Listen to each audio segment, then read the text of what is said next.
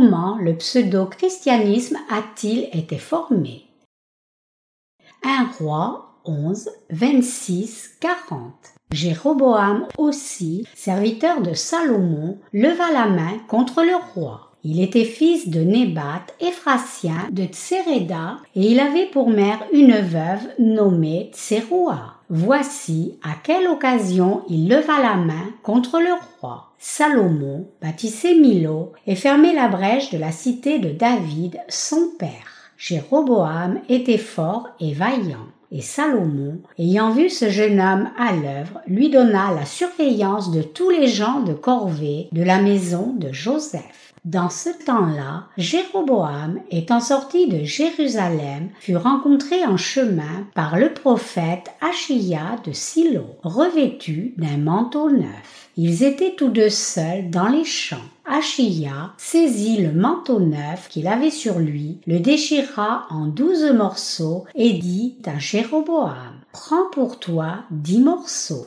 car ainsi parle l'Éternel, le Dieu d'Israël. Voici, je vais arracher le royaume de la main de Salomon, et je te donnerai dix tribus. Mais il aura une tribu à cause de mon serviteur David, et à cause de Jérusalem, la ville que j'ai choisie sur toutes les tribus d'Israël. Et cela parce qu'ils m'ont abandonné et se sont prosternés devant Astarté, divinité des Sidoniens, devant Kémosh, dieu de Moab, et devant Milcom, dieu des fils d'Ammon, et parce qu'ils n'ont point marché dans mes voies pour faire ce qui est droit à mes yeux et pour observer mes lois et mes ordonnances, comme l'a fait David, père de Salomon. Je n'ôterai pas de sa main tout le royaume, car je le maintiendrai prince tout le temps de sa vie, à cause de David, mon serviteur que j'ai choisi, et qui a observé mes commandements et mes lois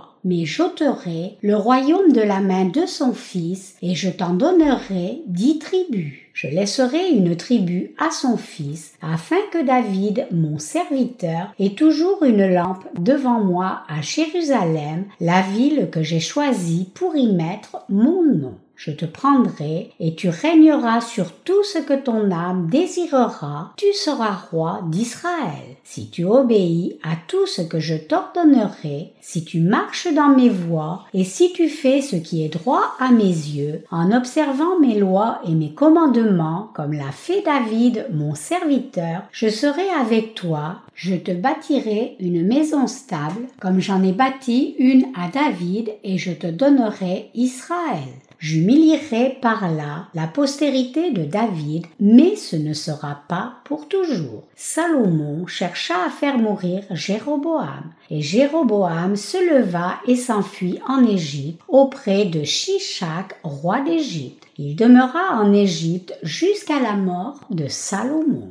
Comment le pseudo-christianisme a-t-il été formé? Bonjour frères et sœurs. Je suis allée récemment dans une réunion de réveil. Pendant mon séjour, j'ai bien regardé aussi certains bâtiments pour notre nouvelle église à Chéonan. La famille de l'évangéliste Choi va descendre à Chéonan et commencer le ministère là-bas cette semaine. Aussi, nous allons ouvrir une nouvelle église à Jinju et faire l'œuvre de Dieu dans la province de Pyeongtaek. La dernière fois, j'ai donné un sermon sur un roi 11. Aujourd'hui, nous allons regarder la parole de Dieu dans 1 roi 11, 26, 40 pour voir comment le pseudo-christianisme a été formé. Aujourd'hui, la lecture des Écritures nous dit que Jéroboam, le fils de Nébat, qui était serviteur de Salomon, s'est rebellé contre Salomon. Salomon, le fils de David, adorait des idoles et s'était engagé dans des activités que Dieu détestait depuis qu'il était devenu roi. Salomon avait pris des filles de rois gentils comme femmes. En d'autres termes, un homme choisi par Dieu avait pris les femmes parmi les gentils pour épouses. Par conséquent, Israël est devenu plein de hauts lieux où des lieux des gentils étaient adorés. Jérusalem est la plus grande ville en Israël. Même si le temple de Dieu était à Jérusalem, beaucoup de hauts lieux ont été construits sur chaque montagne autour de Jérusalem à cause des femmes de Salomon. Parmi les mille femmes que Salomon avait épousées, seule une était sa femme officielle et les autres étaient concubines. Salomon avait construit tant de hauts lieux pour ses mille femmes. Salomon avait construit des hauts lieux pour que ces femmes adorent des dieux des gentils et leur permettait de brûler de l'encens et de faire des cultes religieux.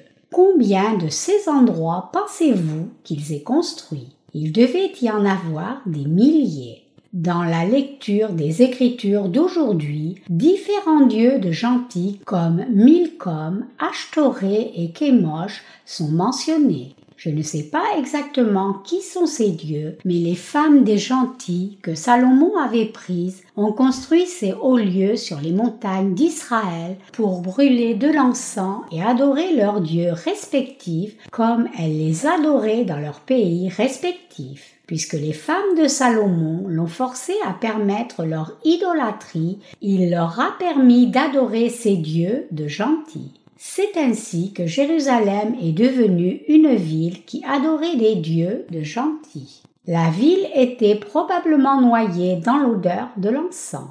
La Bible nous dit que Salomon faisait des cultes religieux pour ses femmes parmi les gentils. Un roi 11.8 dit Et il fit ainsi pour toutes ces femmes étrangères qui offraient des parfums et des sacrifices à leurs dieux puisque Salomon avait construit ces hauts lieux et sacrifié aux dieux de gentils de ses femmes, il a dû construire des milliers de hauts lieux si chacune de ces mille femmes avait apporté sa propre religion. Même si chacune de ces mille femmes n'avait pas apporté sa propre religion, mais seulement un quart d'entre elles, cela fait toujours beaucoup de religions différentes des hauts lieux pour adorer les dieux de gentils devaient couvrir les montagnes de Jérusalem. Donc, le cœur de Salomon n'était plus avec Dieu et il était devenu un roi qui adorait des idoles. Il est devenu un sacrificateur pour les idoles et la tête de ceux qui adoraient des idoles. Et Dieu a décidé de rejeter Salomon. Donc, Dieu a incité les gens à se rebeller contre Salomon. Hadad, l'édomite, était le premier à se rebeller contre Salomon. Puis, Dieu a fait que Raison, le fils d'Eliada, se rebelle contre Salomon, suivi par Jéroboam. Tous ces adversaires de Salomon ont été incités par Dieu. Dieu a incité ses adversaires à se rebeller contre Salomon pour se débarrasser de lui, puisque David, le père de Salomon, plaisait à Dieu par la foi en lui en gouvernant son peuple. Dieu n'a pas maudit Salomon lui-même, mais a maudit le fils de Salomon à la place afin de garder sa promesse envers David. Parmi les douze tribus d'Israël, Dieu en a enlevé dix et les a donnés à quelqu'un d'autre que le fils de Salomon. Ce quelqu'un était Jéroboam. Dieu a donné dix des douze tribus d'Israël à Jéroboam parce que Salomon avait adoré d'autres dieux. Les actes de Salomon avaient effectivement apporté une grande infortune. Dieu a incité Jéroboam à se rebeller contre le roi Salomon. Le roi Salomon avait passé sept ans à bâtir le temple de Dieu et quatorze ans pour son propre palais. Pendant un total de 21 ans de construction, il a mobilisé son peuple pour imposer du travail forcé. Jéroboam est celui qui était en charge de la construction. Jéroboam avait été choisi pour superviser la construction du palais de Salomon et du temple de Jérusalem parce qu'il était ingénieux. La lecture des Écritures d'aujourd'hui dit Jéroboam était fort et vaillant, et Salomon, ayant vu ce jeune homme à l'œuvre, lui donna la surveillance de tous les gens de corvée de la maison de Joseph. Un roi 11, 28. Mais il y a une différence claire entre la diligence et les actions inspirées par la vraie foi. La diligence est un trait charnel alors que la vraie foi en Dieu est spirituelle. La sélection de Jéroboam par Salomon pour sa diligence en excluant son manque de foi était l'un des éléments qui ont finalement détérioré la foi du peuple d'Israël. Chers croyants, comment la foi du peuple d'Israël en Dieu s'est-elle détériorée? Elle s'est détériorée à travers des gens comme Salomon et Jéroboam. Jéroboam n'était pas quelqu'un qui révérait Dieu. Il n'était pas une personne qui craignait, aimait, respectait, se confiait ni suivait Dieu c'était un esclave de ses propres désirs. Sa diligence venait de son désir d'une vie confortable pour lui-même. Qu'est-ce qui a causé la montée du pseudo-christianisme d'aujourd'hui? La réponse à cette question est très évidente.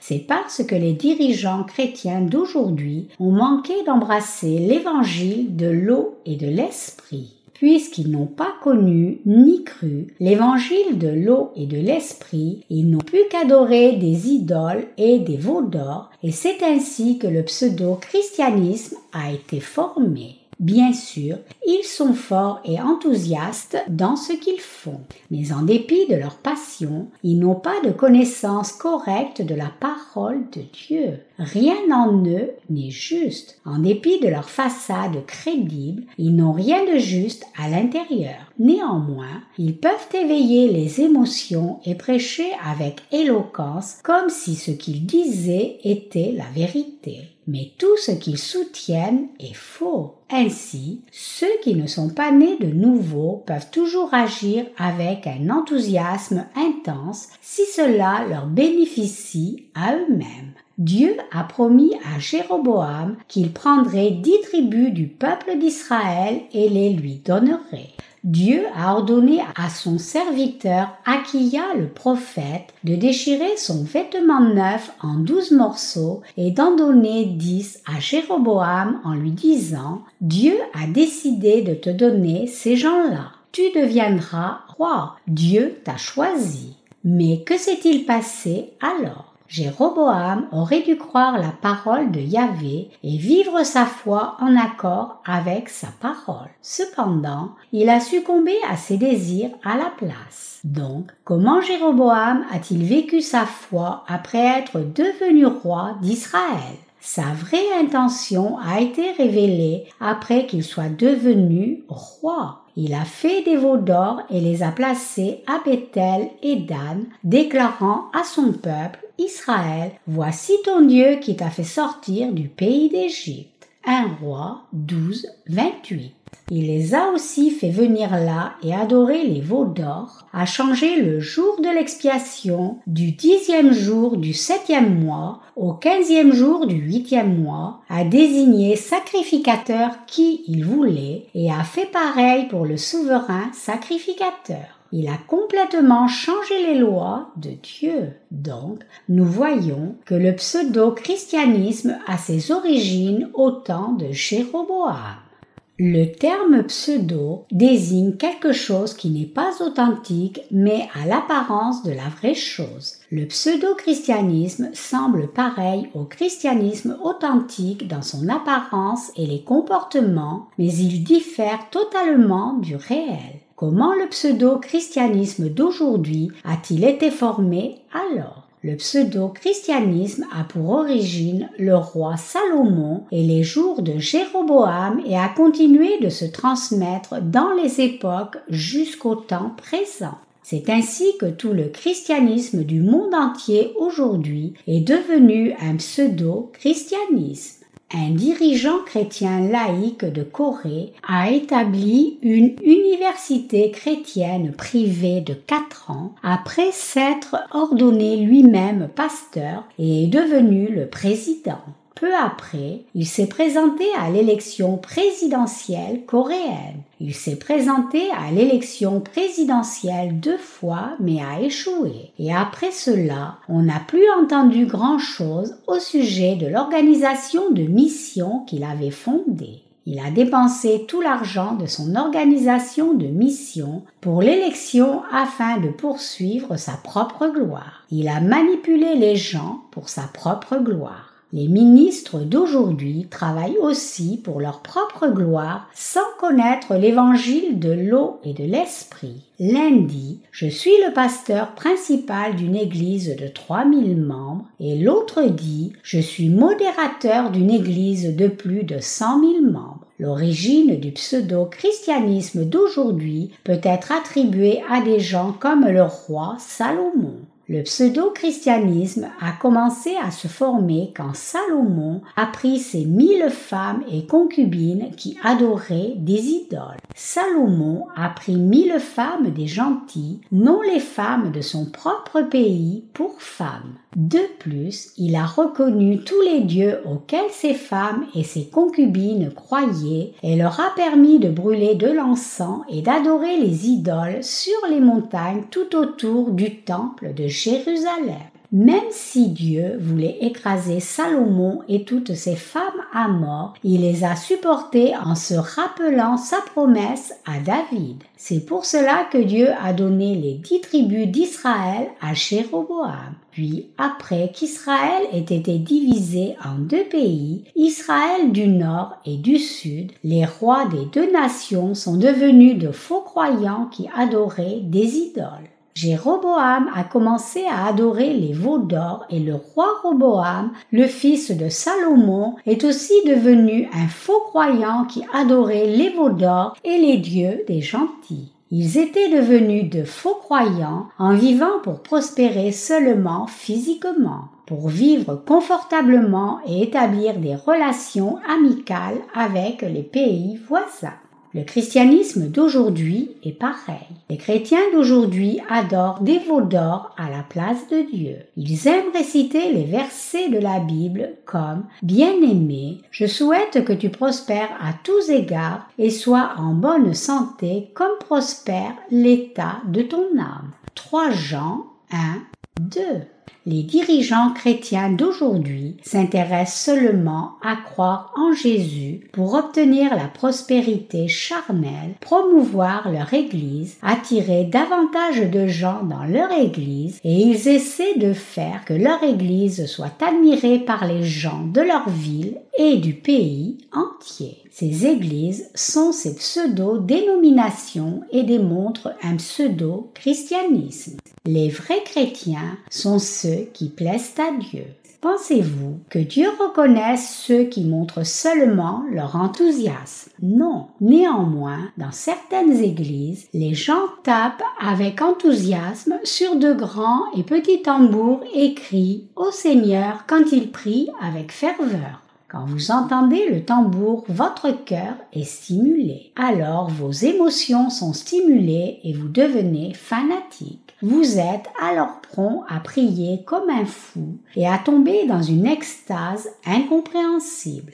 Voulez-vous essayer vous-même? Si quelqu'un commence à jouer du tambour et dit Prions en invoquant le nom de Jésus à voix haute trois fois, ceux qui sont censés vont se lever et partir, mais le reste des participants va prier et chanter fanatiquement. Les gens commencent à crier plus fort que ceux qui sont à côté d'eux juste parce qu'ils ne veulent pas être exclus. Et les gens près d'eux crient encore plus fort pour la même raison exactement, et ils tombent tous les deux en transe de leur état. Ils se perdent dans leur sens, écrits et se comportent de façon grotesque. Qu'est-ce qui agit à ce moment-là? Le diable agit. Quand Dieu agit-il? L'Esprit de Dieu agit quand nous enseignons la parole de Dieu, quand nous écoutons et acceptons sa parole de vérité. Satan agit quand les sens des gens sont stimulés de façon incontrôlable comme cela. C'est ainsi que le pseudo-christianisme est formé. Ainsi, le pseudo-christianisme d'aujourd'hui n'entre pas dans l'Église de l'extérieur, mais a été formé à l'intérieur de l'Église. Le pseudo-christianisme a été formé parce que les dirigeants d'Église ont poursuivi la prospérité et la richesse charnelle sans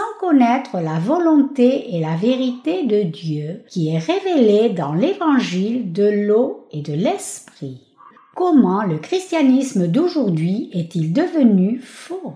C'est parce que les chrétiens ont seulement poursuivi les désirs charnels. Le christianisme devrait être digne de ce nom, mais le christianisme d'aujourd'hui a dévié loin de sa nature originelle. Quand les gens viennent à l'Église, l'Église devrait leur prêcher l'évangile de l'eau et de l'esprit pour leur rédemption.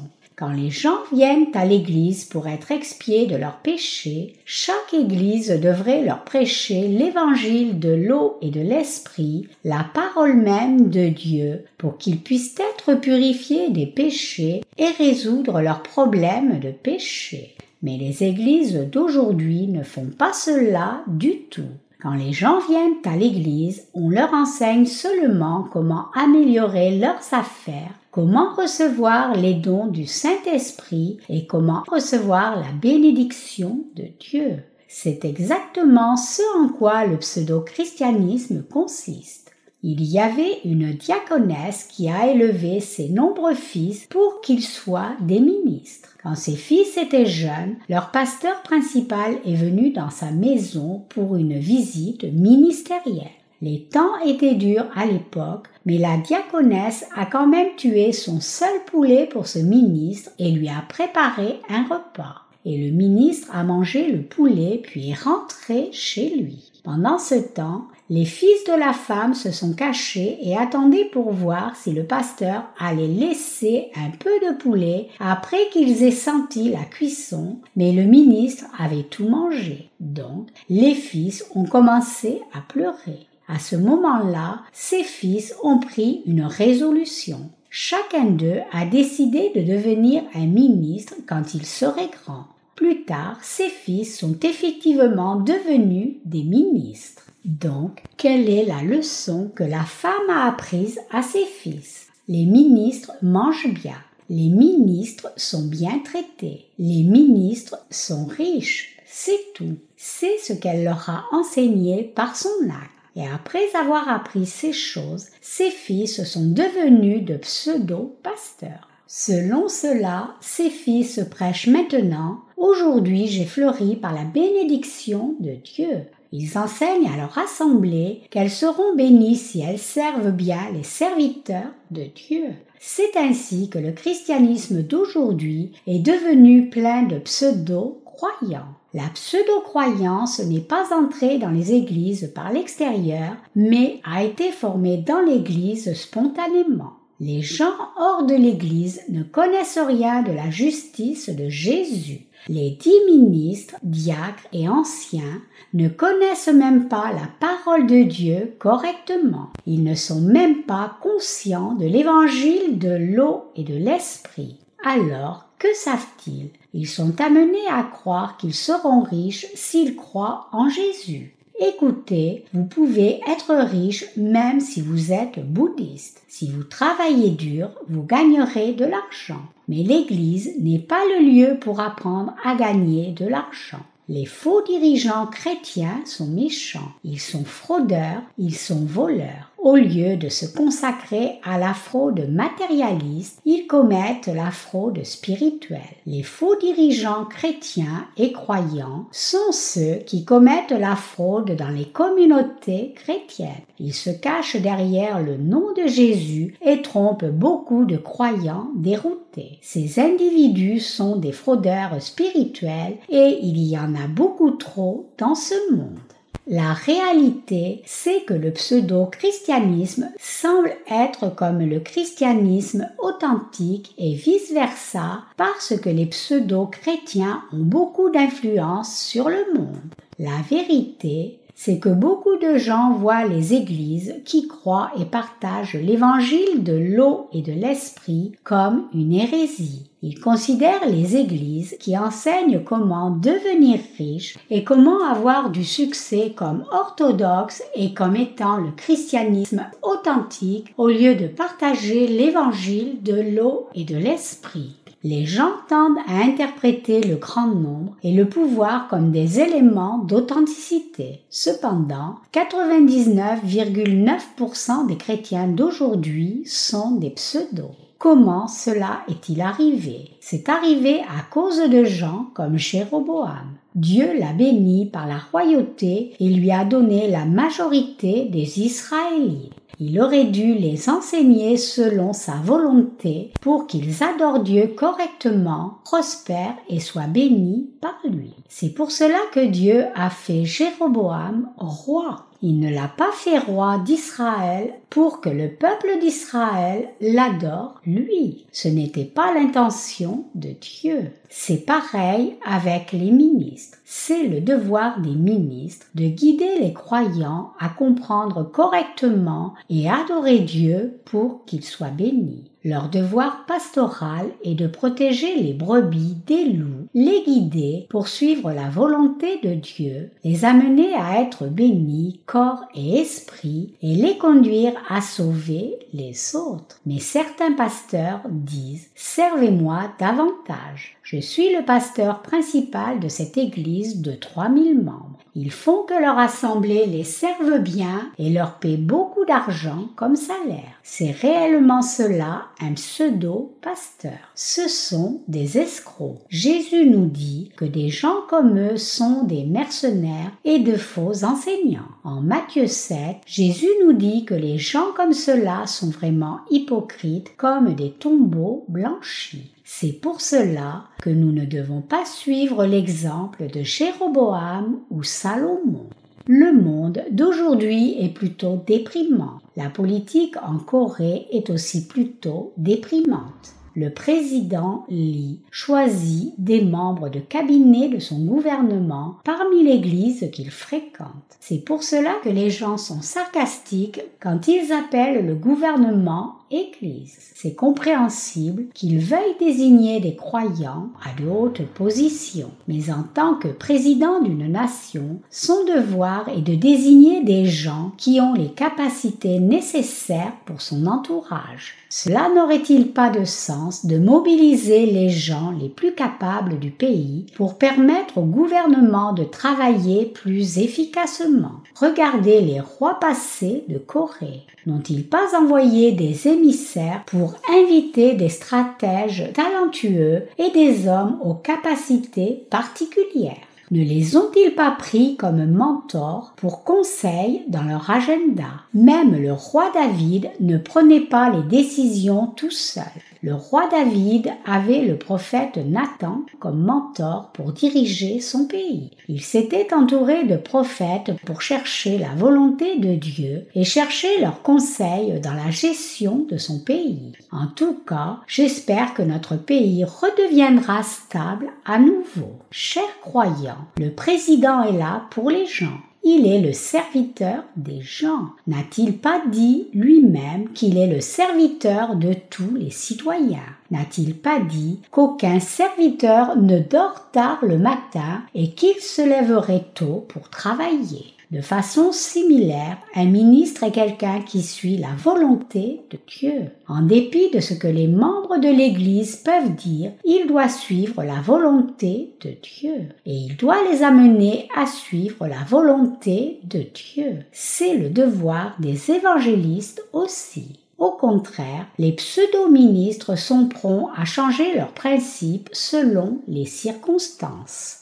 Dieu dit à David, Ton cœur est selon mon cœur. Pourquoi? C'est parce que David faisait seulement ce que Dieu voulait qu'il fasse. C'est pour cela que Dieu a fait David roi d'Israël par amour et a fait que ses descendants soient rois aussi. David s'est levé pour combattre les ennemis de Dieu, même si tout allait contre lui et cherchait à glorifier Dieu, même si cela signifiait la mort. Mais au contraire, comment était Salomon? Il faisait la paix avec les autres pays pour éviter la guerre. Comme moyen de traiter de paix, il a pris des princesses de pays étrangers comme femmes. Comment ces belles familles pouvaient-elles entrer en guerre? Il n'y avait pas de meilleur moyen de faire un traité de paix. C'est ainsi que Salomon gérait son pays. Et c'est ainsi que le pseudo-christianisme a eu son origine. Nous devons comprendre l'origine du pseudo-christianisme. Puisque les pseudo-chrétiens ne savent pas son origine, ils insistent sur le fait qu'ils sont les chrétiens orthodoxes. Je vous dis cela non parce que les gens ne savent pas comment le pseudo-christianisme s'est formé, mais parce que vous devez connaître ce fait pour comprendre correctement la vérité. J'ai aussi l'intention de publier un livre centralisé sur le pseudo-christianisme et de le distribuer dans le monde entier. Pour ce faire, des sermons comme cela doivent être donnés. Je dois prêcher et publier des livres sur la raison pour laquelle le pseudo-christianisme existe. C'est notre responsabilité de faire connaître cela clairement aux gens.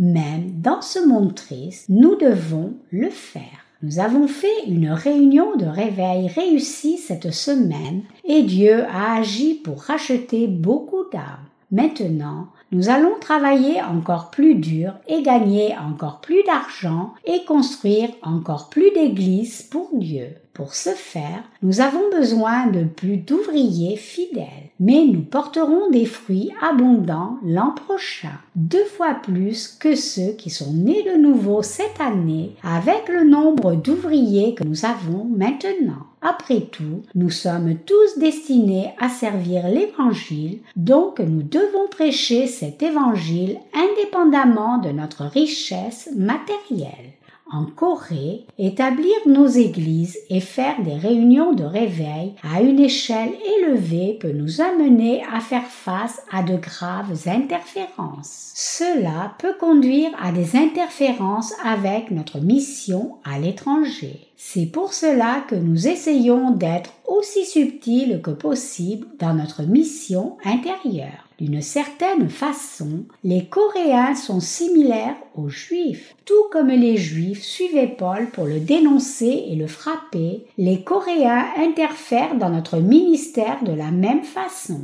En tout cas, nous allons implanter de nouvelles églises et faire des réunions de réveil sans cesse. Si plus de mains sont nécessaires pour le travail, je crois que Dieu pourvoira à ses ouvriers. Je crois qu'il nous amènera des âmes qui vont recevoir la rémission des péchés.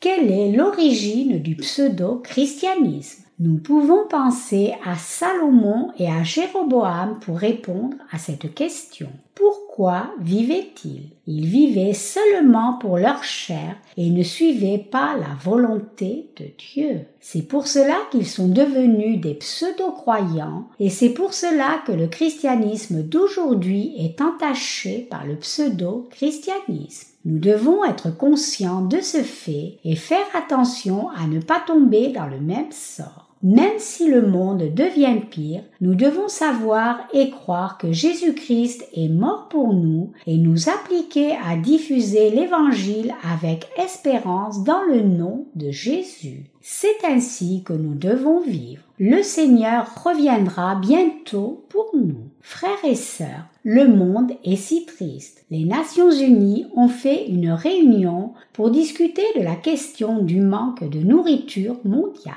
Le monde entier est dans le tourment maintenant, mais Dieu veillera toujours sur nous. Dieu nous donne ses bénédictions. Par la parole de la lecture des Écritures d'aujourd'hui, nous devons tous apprendre une leçon. Nous devons apprendre une leçon des gens comme Salomon et Jéroboam et ne pas tomber en proie aux pseudo-croyances, mais diffuser l'évangile de l'eau et de l'esprit encore davantage et plus loin. Alors Jésus reviendra bientôt vers nous.